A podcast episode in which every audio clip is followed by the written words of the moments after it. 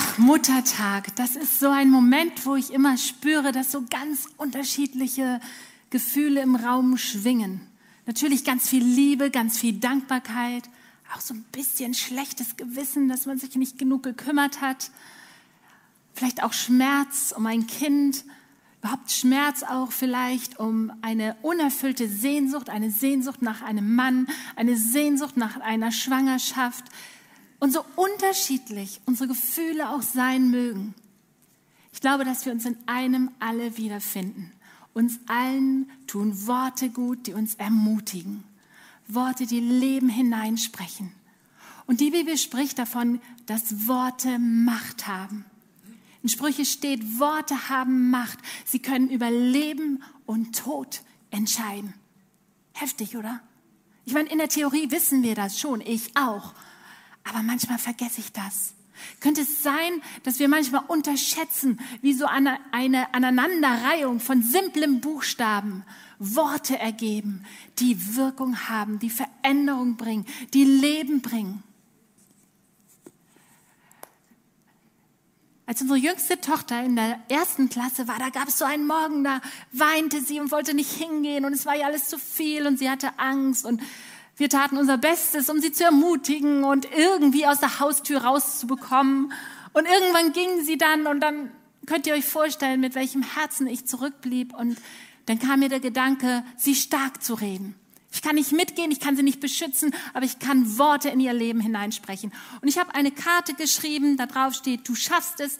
Und äh, ich habe die Erlaubnis, die vorzulesen. Und ich habe geschrieben, du bist heute zur Schule gegangen, obwohl du Angst hattest. Das war sehr mutig. Ich bin stolz auf dich. Ich glaube, du schaffst alles, was du dir vornimmst. Und ich helfe dir gerne dabei. Deine Mama. Und als sie wiederkam, hat sie sich sehr, sehr gefreut. Ja, wartet, das kommt. Das habe ich erwartet. Aber was ich nicht erwartet habe und wo ich glaube, dass es auch etwas ist, was Gott wirkt, wo er halt solche simplen Worte nimmt und etwas bewirkt, was wir gar nicht bewirken können, ist, dass sie noch Monate später immer wieder gesagt hat, Mama, wenn ich Angst habe, da und da vor, dann lese ich mir deine Karte vor. Und die hat einen Ehrenplatz auf ihrem Schreibtisch. Das ist drei Jahre her. Und dort steht es, du schaffst das. Und ich bin so gespannt, welche Worte heute Gott in dein Leben hineinsprechen wird. Worte, die Veränderung bewirken, die dich Mut machen.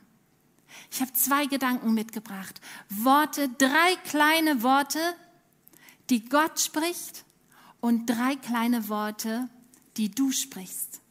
Seid ihr bereit? Sehr gut. Dann nehme ich euch mit. 4000 Jahre zurück. Hagar, eine ägyptische Sklavin. Sarai ist ihre Herrin. Sie ist eine geringe Arbeitskraft. Sie ist fremd. Wahrscheinlich hat Pharao sie dem Abraham mitgegeben. Jedenfalls ist sie nicht in ihrer Heimat. Sie hat einen geringen sozialen Status. Sklavin von Sarai. Sarai ist die Frau von Abraham, Abraham und auf ihm liegt ja die Verheißung, dass er ein großes Volk werden soll. Es gibt nur ein Problem. Sarai bekommt kein Kind. Und über Jahre bekommt sie kein Kind. Und deshalb kommt sie auf die Idee, und es war auch damals durchaus so üblich, dass man das machen konnte, ihre Magd, ist ja sozusagen ihr Eigentum, als Nebenfrau dem Abraham zu geben. Und das Kind, das daraus vielleicht geboren wird, dann als ihr Kind anzunehmen, sodass die Verheißung doch noch erfüllt wird. Und es kommt tatsächlich so. Hagar wird schwanger. Ihr sozialer Status hebt sich, aber ihr Herz erhebt sich auch. In der Bibel steht, Hagar fing an, auf Sarai herabzuschauen. Und dann steht da, Sarai fing an, äh, Hagar zu demütigen. Und die Bibel erspart uns die Details, aber könnt ihr euch vorstellen, was zwischen den beiden los war? Wenn ihr zu Hause irgendwie mehr als zwei Schwestern habt oder so, dann wisst ihr, wovon ich rede. Da kann es manchmal hoch hergehen. Die Worte fliegen hin und her. Man spricht aus der Verletzung heraus. Hager ruft, es ist ungerecht. Ich soll mit deinem Mann schlafen, dann werde ich dafür sogar gedemütigt. Und Sarai erwidert, du bist undankbar. Ich habe dir vieles ermöglicht. Ich habe dir vertraut und jetzt erhebst du dich. Und es wird so schlimm, dass Haggai in die Wüste flieht. Sie ist schwanger, sie ist verletzt, sie ist einsam, sie ist am Ende. Und dort, in der Wüste, sagt die Bibel, der Engel des Herrn fand Hagar in der Wüste. Gott fand Hagar. Ich meine nicht, dass er sie wirklich suchen musste, aber ich glaube, damit wird ausgedrückt, Gott wurde aktiv. Gott will sie finden. Gott will Kontakt mit ihr aufnehmen. Da in der Wüste, in der Einsamkeit, in ihrem Zerbruch, dort, wo sie am Ende ist und zusammenbricht, dort findet Gott Hagar. Und ich möchte dir sagen, Gott findet dich in deiner Wüste, dort, wo du am Ende bist, wo du verzweifelt bist, verletzt oder mutlos oder hoffnungslos, kraftlos, vielleicht auch gedemütigt, unverstanden. Gott findet dich in deiner Wüste, dort, wo du bist, ohne eigenen Plan, weil er dich liebt, weil er dich finden will und vielleicht auch, weil du dich endlich finden lässt. Weil du zur Ruhe kommst, keine Ablenkung mehr. Du stehst da und merkst, ja, ich bin am Ende. Und mein Gebet ist, dass dieser Morgen so ein Moment ist, wo Gott dich findet und du dich finden lässt. Denn wenn Gott uns findet, dann kommt er mit seiner göttlichen Liebe, die die Kraft hat zu heilen. Er kommt mit seinem unendlichen, unbegreifbaren Frieden, der wie ein Anker ist in jeder Not. Und er spricht Worte hinein, die wieder Perspektive geben, die Heilung bringen, die Hoffnung bringen. Drei kleine Worte, die Gott spricht.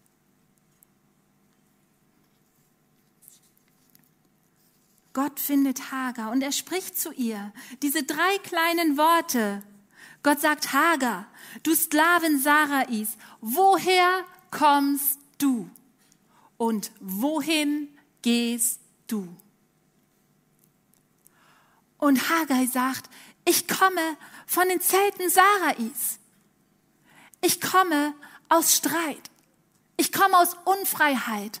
Ich komme daher, wo ich gedemütigt wurde. Ich komme auch daher, wo ich herabgesehen habe, wo ich mein Herz erhoben habe.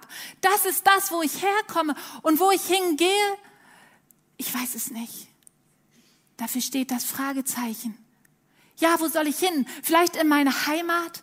Aber ich bin schwanger. Wird man mich dort überhaupt akzeptieren ohne Mann? Wie soll ich mein Kind versorgen? Ich habe keinen Plan mehr. Wenn du mich fragst, wo ich hingehe, ich weiß es nicht.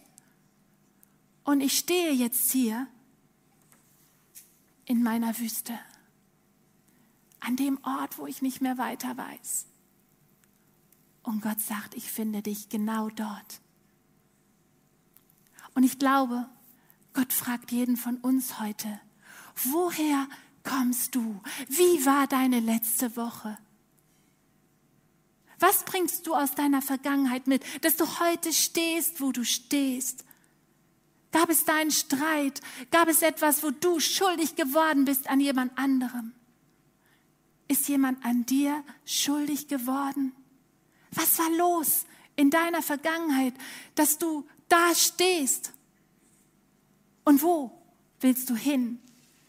Welche deiner Hoffnungen scheinen sich in Luft aufzulösen? Wo bist du verfolgt von Verletzung, auf der Flucht? Wo hattest du einen Plan? Ein Plan, dass du den Job bekommst, dass du den Mann, den du liebst, heiratest, dass du schwanger wirst. Hattest du einen Plan? Hast dein Leben durchgetaktet, wusstest, was passiert mit 20, 30 und 40. Und dieser Plan hat sich in Luft aufgelöst. Und jetzt stehst du da und sagst, ich weiß nicht wohin. Dann stehst du auch an einem Ort, den man Wüste nennen kann. Und sagst, ich weiß es nicht. Und ich glaube, dass Gott dir sagt heute, wohin, woher kommst du? Wohin gehst du, um dich zu finden in deinem Hier und Jetzt, um hineinzukommen in deinen Ort, wo du zusammenbrichst. Denn wisst ihr, diese drei kleinen Worte, diese Frage, woher kommst du und wohin gehst du, die helfen uns einmal innezuhalten und selbst zu erkennen, wo stehen wir eigentlich? Was stresst mich? Was ist in meinem Herzen los? Was treibt mich? Was ist los?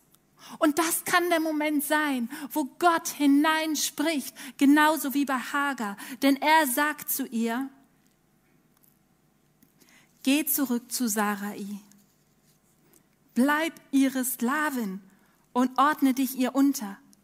Ihr werdet ich werde dir so viele Nachkommen schenken, dass man sie nicht mehr zählen kann. Du bist schwanger und wirst bald einen Sohn bekommen, nenne ihn Ismael, denn der Herr hat gehört, wie du gelitten hast. Da rief Hagar aus, ich bin tatsächlich dem begegnet, der mich sieht. Darum nannte sie den Herrn, der mit ihr gesprochen hatte, du bist der Gott, der mich sieht. Was für Worte. Ordne dich unter. Geh zurück, demütige dich. Aber Herr, es ist ungerecht. Siehst du denn nicht, wie sie mich behandeln? Siehst du denn nicht? Ja, Gott sieht, aber er sieht mehr. Er sieht, was Sarais Worte und Handlungen im Herzen von Haggai angerichtet haben. Er sieht aber auch, was die Worte und Handlungen Haggais im Herzen von Sarai angerichtet haben. Und er sieht Haggai dort in der Wüste und er sieht bis in ihr Herz hinein. Und er kümmert sich um sie, weil ihr Herz ihr wichtig, ihm wichtig ist. Und ja, er hat einen Plan. Er sieht schon das Wohin. Er weiß, wohin er Hagar führen möchte. Aber er weiß auch, Hagar mit dem Herzen, mit der Verletzung, mit dem Streit, dort, wo du dich erhoben hast, dort, was da passiert ist, kann ich dich nicht da hineinführen. Und deswegen weist er sie darauf hin, nicht um sie schlecht zu machen, sondern um sie zu heilen. Er sagt ihr, ich bin da und ich möchte, dass du loslässt und dass du dich verändern lässt, dass du mich an dein Herz ranlässt, damit du durchgehen kannst, nicht vor den Schwierigkeiten wegläufst, sondern dass du durchgehen kannst mit einer reifen und guten und gesunden Herzenshaltung mitten hindurch. Er sieht, was ihr Herz braucht. Und das ist der Moment, wo Hagar sagt, es ist der Gott, der mich sieht. Sie hört diese drei Worte, die Gott ihr zuflüstert. Ich sehe dich.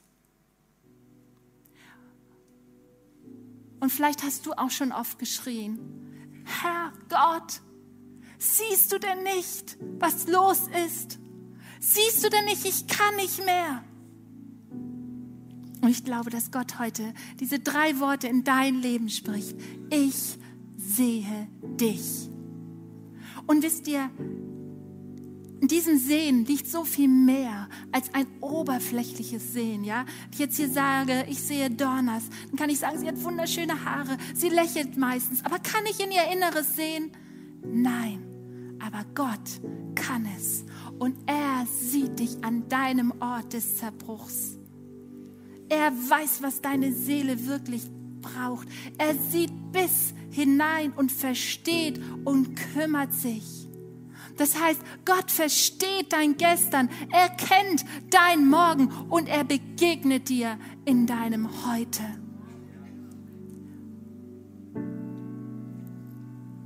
Er findet uns heute.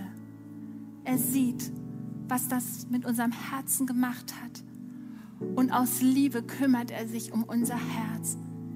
Und wisst ihr, es ist einfach eine Einladung an uns, zu sagen, Gott, komme du.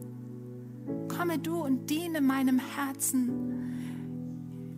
Lassen wir doch zu, was Gott tun möchte. Ich habe das selber so, so stark erlebt und in dieser Woche, als mich dieses Thema so beschäftigt hat, mich selber vor Gott hingestellt und habe gesagt, Gott, komme du. Du kennst mein Herz besser, als ich es selber kenne. Und ich glaube, dass Gott wirkt Wisst ihr, das, was ich tue, das sind ja nur Worte, aber Gott tut das eigentlich. Und ich glaube, dass er durch die Reihen geht und dass er deinem Herzen begegnet und dass er rein spricht und dass er kommt mit Frieden, mit Vergebung, mit neuer Kraft. Ich glaube, dass Gott kommt mit Zuversicht, mit Hoffnung. Ich glaube, dass Gott uns einen Moment des Erkennens gibt, wo wir stehen und dir sagt, ich gebe dir, was du brauchst. Und ich wünsche dir die Bereitschaft, da zu stehen und zu sagen, Gott, wirke du an mir. Ich halte dir mein Herz hin. Vielleicht möchtest du auch selber Worte sprechen. Ganz neu diese Worte, Gott, ich vertraue dir. Gott, ich lasse los. Ich vergebe ihr. Ich vergebe ihm. Ich glaube, dass Gott uns diesen Moment schenken möchte, wenn du es zulässt. Worte haben Kraft und Gott spricht zu dir, ich sehe dich, ich kümmere mich, ich heile.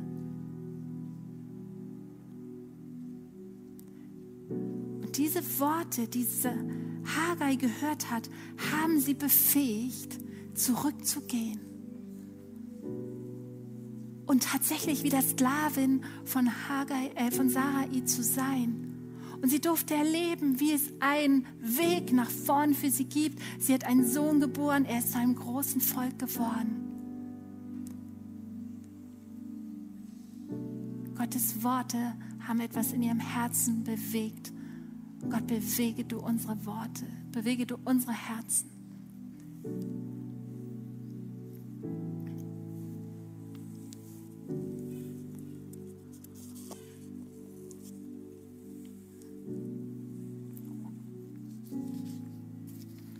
Ich möchte noch einen Schritt weiter gehen. Drei kleine Worte, die du sprichst. Wisst ihr, wir sind nach dem Bilde Gottes geschaffen. Und auch in uns liegt die Fähigkeit, Gott hat die Fähigkeit in uns hineingelegt, Worte auszusprechen, die andere auferbauen, die Leben bringen, die Hoffnung bringen. Die Bibel sagt, was ein weiser Mensch sagt, heilt und belebt. Freundliche Worte richten einen niedergedrückten Menschen wieder auf. Ihre Kinder reden voller Stolz von ihr und ihr Mann lobt sie mit überschwänglichen Worten. Ist das gut, ihr Frauen? Sagt doch mal Amen, so soll es sein. Und Männer, darf ich ein Wort an euch richten? Ich bin einfach mal mutig und möchte euch mal was verraten. Für uns Frauen, und ich habe mit einigen von ihnen gesprochen und ich hoffe, dass ich das jetzt alles so richtig wiedergebe, wie du es auch sagen würdest, sonst bitte, ihr lieben Frauen, verzeiht es mir. Aber ich wage zu sagen, für uns Frauen hat es eine besondere Bedeutung, bestätigende, ermutigende Worte aus dem Munde eines Mannes zu hören. Ich kann das jetzt nicht ganz genau erklären, ich habe gar nicht so viel Zeit. Bitte glaub es mir einfach. Euch ist Verantwortung gegeben, euch ist Autorität gegeben in euren Familien. Ihr seid Vorbilder, ihr seid Leiter oder Lehrer oder Vater oder Onkel. Ihr seid wichtig und eure Worte sind wichtig und machtvoll und haben Kraft. Es macht einen Unterschied für uns Frauen, was ihr zu uns sagt. Es hilft uns, unsere Identität als Frau zu zu finden, nicht nur, sondern auch zu bestätigen. Ja, die ersten Frauen drehen sich schon zu ihren Männern um, ob die auch zuhören.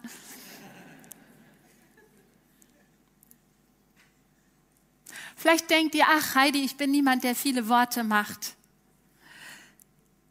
Wenn, ich glaube, wenn du wüsstest, welche Auswirkungen deine Worte im Leben von uns Frauen haben, wie sehr sie uns helfen, zu dem zu werden, was Gott schon in uns sieht. Ich glaube, du würdest viel, viel mehr reden.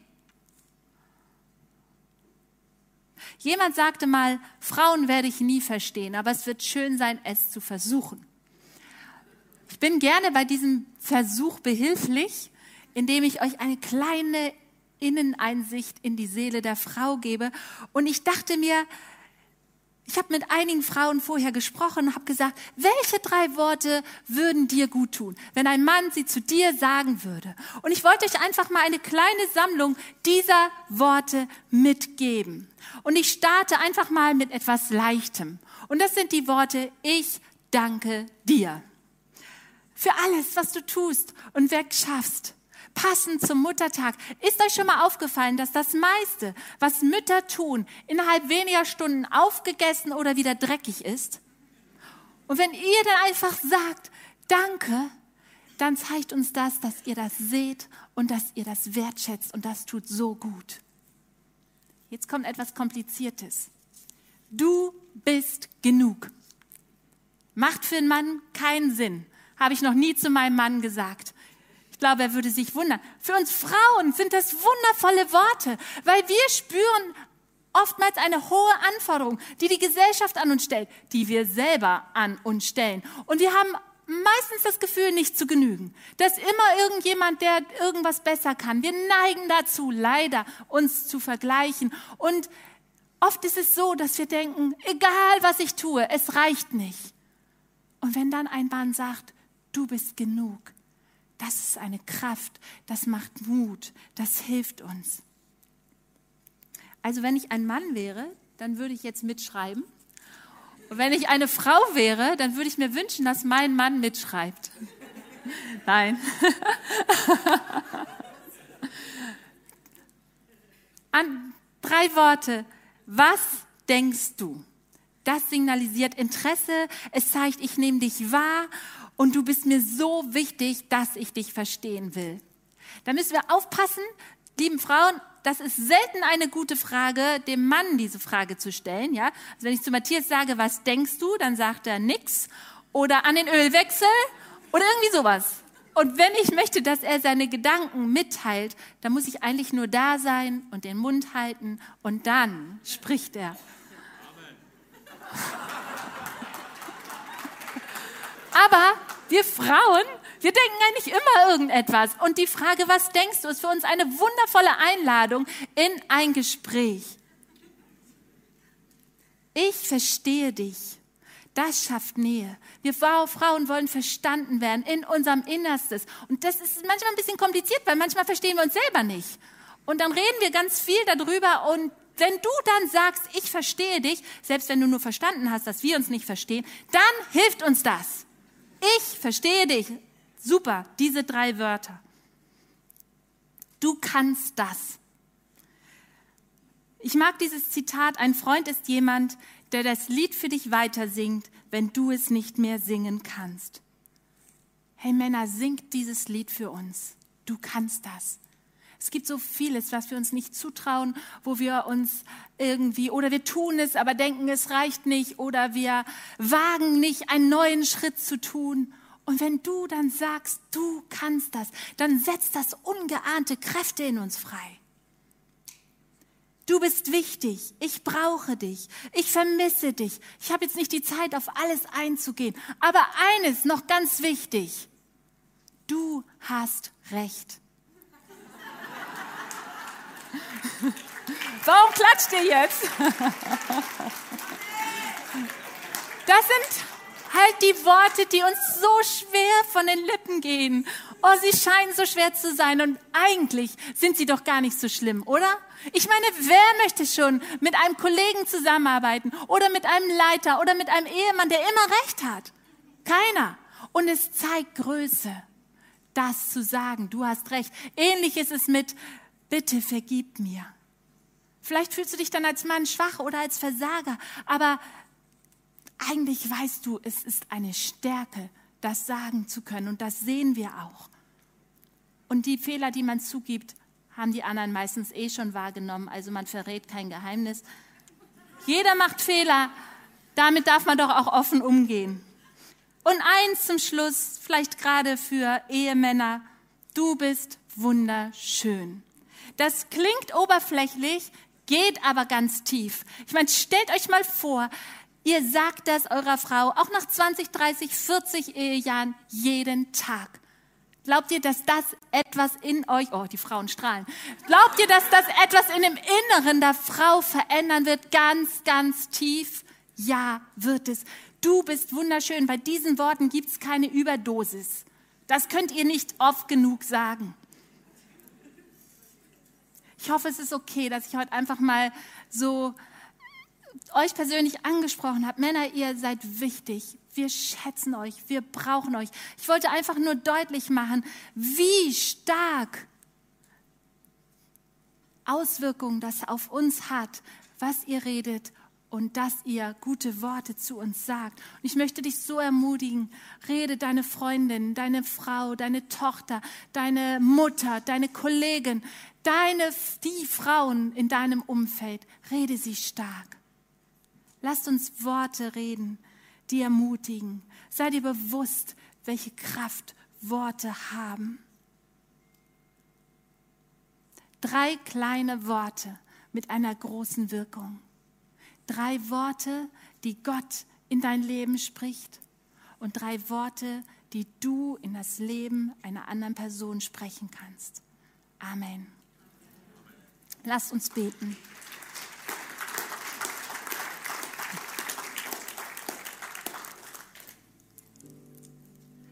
Danke, Jesus. Vater, wir stehen vor dir. Danke, dass du ein redender Gott bist. Und unsere Herzen sind offen. Herr, wo jemand gerade einen wüsten Moment hat, komm du hinein. Du siehst uns und du weißt, was unser Herz braucht.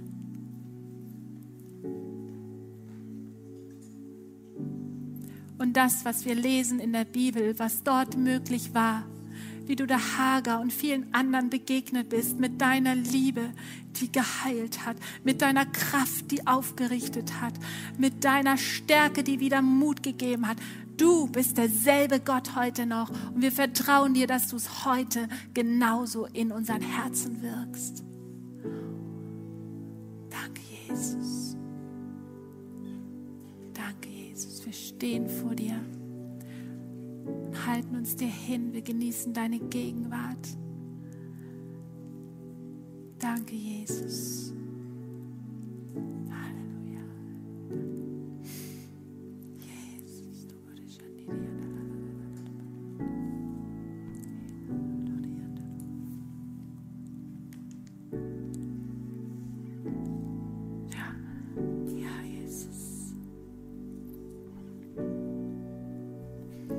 Danke, dass wir einander haben. Und einige von uns sind hier, die spüren, dass es da Worte gibt, die sie einer anderen Frau sagen sollten. Gib du uns den Mut. Gib du uns die Demut. Verbinde unsere Herzen. Benutze Worte, um unsere Herzen zu verbinden.